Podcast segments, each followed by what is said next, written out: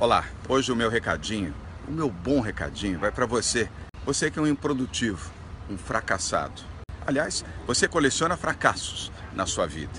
E agora vive de pijamas na sua casa.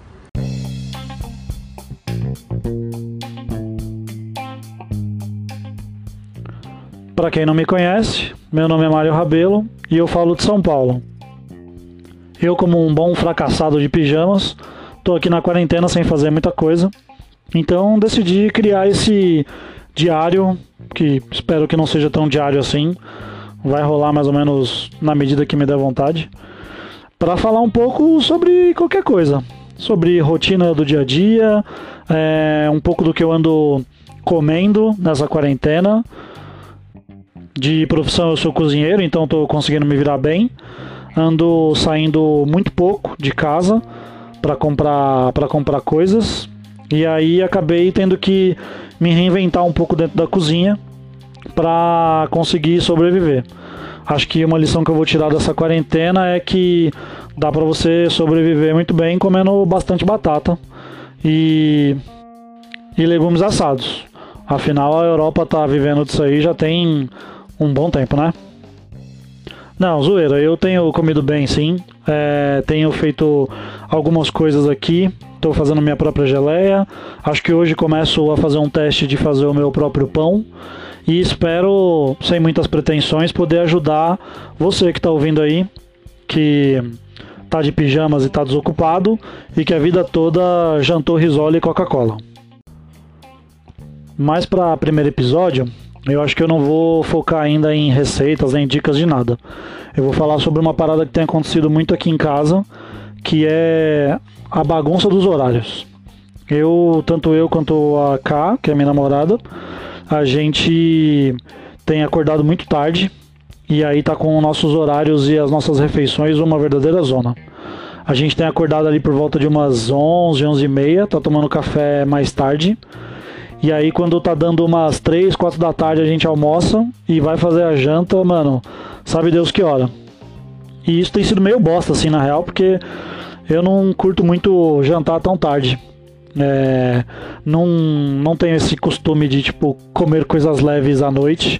Ah, não, vou fazer uma um omelete de claras com sei lá, é, mangas fatiadas e uma salada de chicória. Não.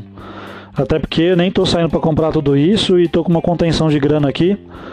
Então eu já tô fazendo comida meio que para fazer duas refeições. Já faço o almoço para jantar, já faço a janta para almoçar. E aí a janta tá sendo um bagulho meio pesado assim. Então, uma, uma, dica que eu te dou é organize seus horários. A não ser que você mora aqui onde eu moro, na Santa Cecília, que tem uns filhos da puta que estão com uma britadeira arrumando uma merda de um cano é, 3 da manhã. E aí tá fazendo a gente ficar acordado de madruga e, consequentemente, acordando até tarde. Se você tiver um mínimo de organização, coisa que eu não tenho, eu acho que vale você tentar focar num café da manhã um pouco mais parrudo e no caso de pessoas que estão com o horário bagunçado igual o meu, né? Se você é uma pessoa comum, continua comendo seu pão na chapa.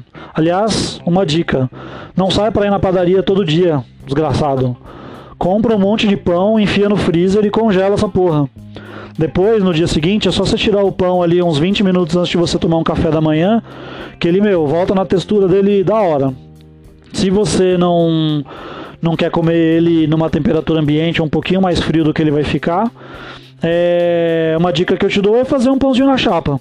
É, no meu Instagram, lá no arroba queria cozinhar, eu dei umas dicas do que fazer. Fal, fal, dei uma dica lá de como você fazer aquele requeijão tostado de boteco, manja, que fica bem da hora.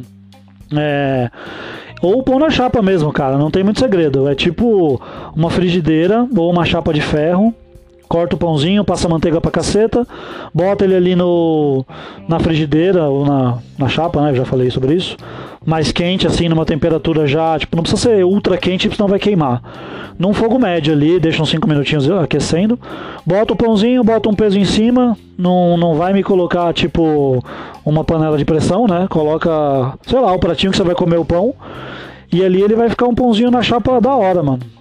E com isso você consegue ter é, pão ali todo dia sem ter que ir na padaria tomar espirro na cara do, do caixa ou cumprimentar na mão o chapeiro que pegou na mão de outras 300 pessoas. É, essa merda dessa pandemia tem que passar logo e só vai passar se você ajudar. Fechou? Mas, voltando a quem está com os horários bagunçados, acho que uma boa dica é tentar fazer um café da manhã um pouco mais parrudo para segurar e de repente cortar o almoço, fazer só um cafezinho, um, um lanchinho da tarde, né? Ali por volta de umas 3, 4 horas e almoçar como uma pessoa decente ali por volta de umas 7, 8 horas.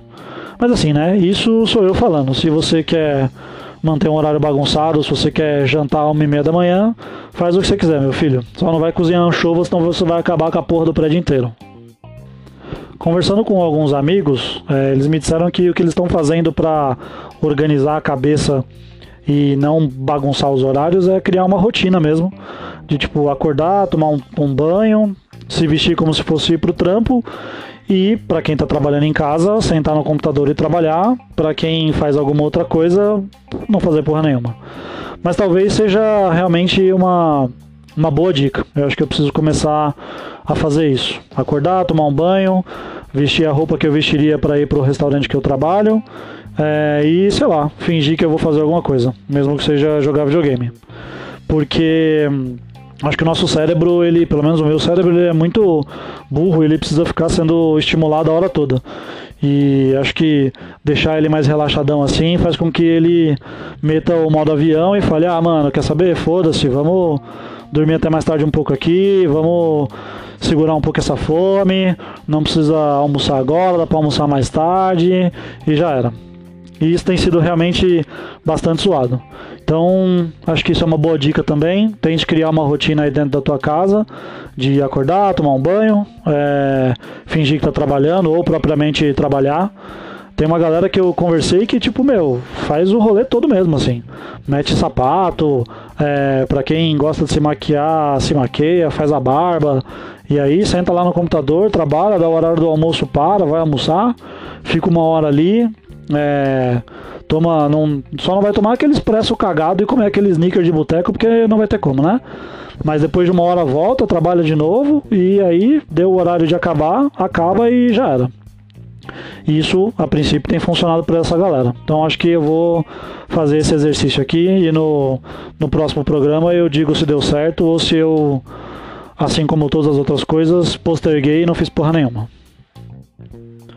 Esse primeiro programa vai ser mais curtinho. Na verdade, nem sei se os outros vão ser maiores do que isso. Foda-se.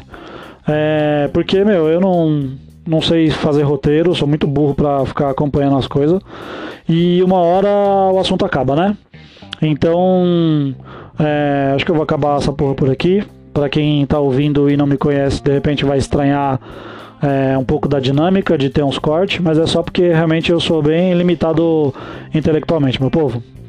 Uh, antes de acabar, eu queria criar, fazer disso, na verdade, um, um costume que é dar uma dica boa e uma dica zoada. A dica zoada é porque eu não quero nem assistir, ler ou comer coisa ruim e ficar com isso só pra mim, né? É bom espalhar a merda pros outros também. Então a, a roubada que eu vou indicar aqui é um filme que eu assisti ontem, que chama Vivarium, se eu não me engano. Ele tá aí nos meios nos meios escusos para assistir. E é tem aquele maninho lá do Zumbiland da rede social. E tem uma outra mina que não não vi muita coisa dela, não não faço ideia do nome, eu sou muito ruim para nome também. Sempre que eu for indicar alguma coisa aqui, eu sempre vou indicar é, a referência do nome ou do, do disco ou da banda que a pessoa fez. Eu, para nome, sou uma bosta. Enfim, esse é um filme que é de um casal que está querendo comprar uma casa e aí os caras vão numa corretora que tem um mano estranho. E os caras colam lá no condomínio que a corretora vende casa. O cara vai apresentar a casa, é, desaparece e os manos não conseguem sair do, da porra do condomínio. E tem que ficar morando na casa. É um filme tem uma vibe meio surrealista, mas é um filme meio bosta, assim, na verdade. É, tipo, os personagens você não se importa muito com eles. É, você só quer que aquilo acabe logo e, tipo, foda-se se eles vão morrer ou não. É, tem uma criança super chata lá que acaba é, surgindo no meio do rolê. E acho que a mensagem que o filme passa é não tenha filhos, porque crianças são chatas e vai ficar gritando na hora que quiser o cereal. E o final é meio qualquer coisa também. Então é isso. Assista esse filme, perca uma hora e meia da tua vida e depois me diz aí se, se realmente é uma bosta. Uh, e a dica boa que eu vou dar, é, essa é bem da hora na verdade, é acompanhar a Rita Lobo, é uma, uma mina que manja demais de cozinha. Ela já tá aí no rolê há um tempão com um site que chama Panelinha. E já tem um tempo também que ela tá fazendo um programa no GNT. E a minha dica é veja as receitas dela. Ela criou nesse site Panelinha uma série de receitas para quarentena, que são coisas é, super simples de cozinhar, coisas que você acaba aproveitando é, o máximo possível dos ingredientes. E no canal do YouTube da, do GNT, acho que é Nhaque, se eu não me engano, tem as receitas ali, tipo, pra você acompanhar o videozinho e tal. Então a minha dica é essa, para você acompanhar ela, porque ela faz umas coisas super simples e baratas, e acho que nesse momento de quarentena é isso que a gente tá precisando. Bom, é isso, meu povo. É, sei lá, se me der na telha eu gravo um outro programa em breve. Não que eu tenha muita coisa para fazer aqui, né? Mas é só porque eu realmente sou muito ruim de juntar informações para poder fazer a parada. E é isso. Espero que tenham gostado aí. Para meia dúzia de alma que acompanham até o final, é, um beijo, um abraço e até a próxima. Falou!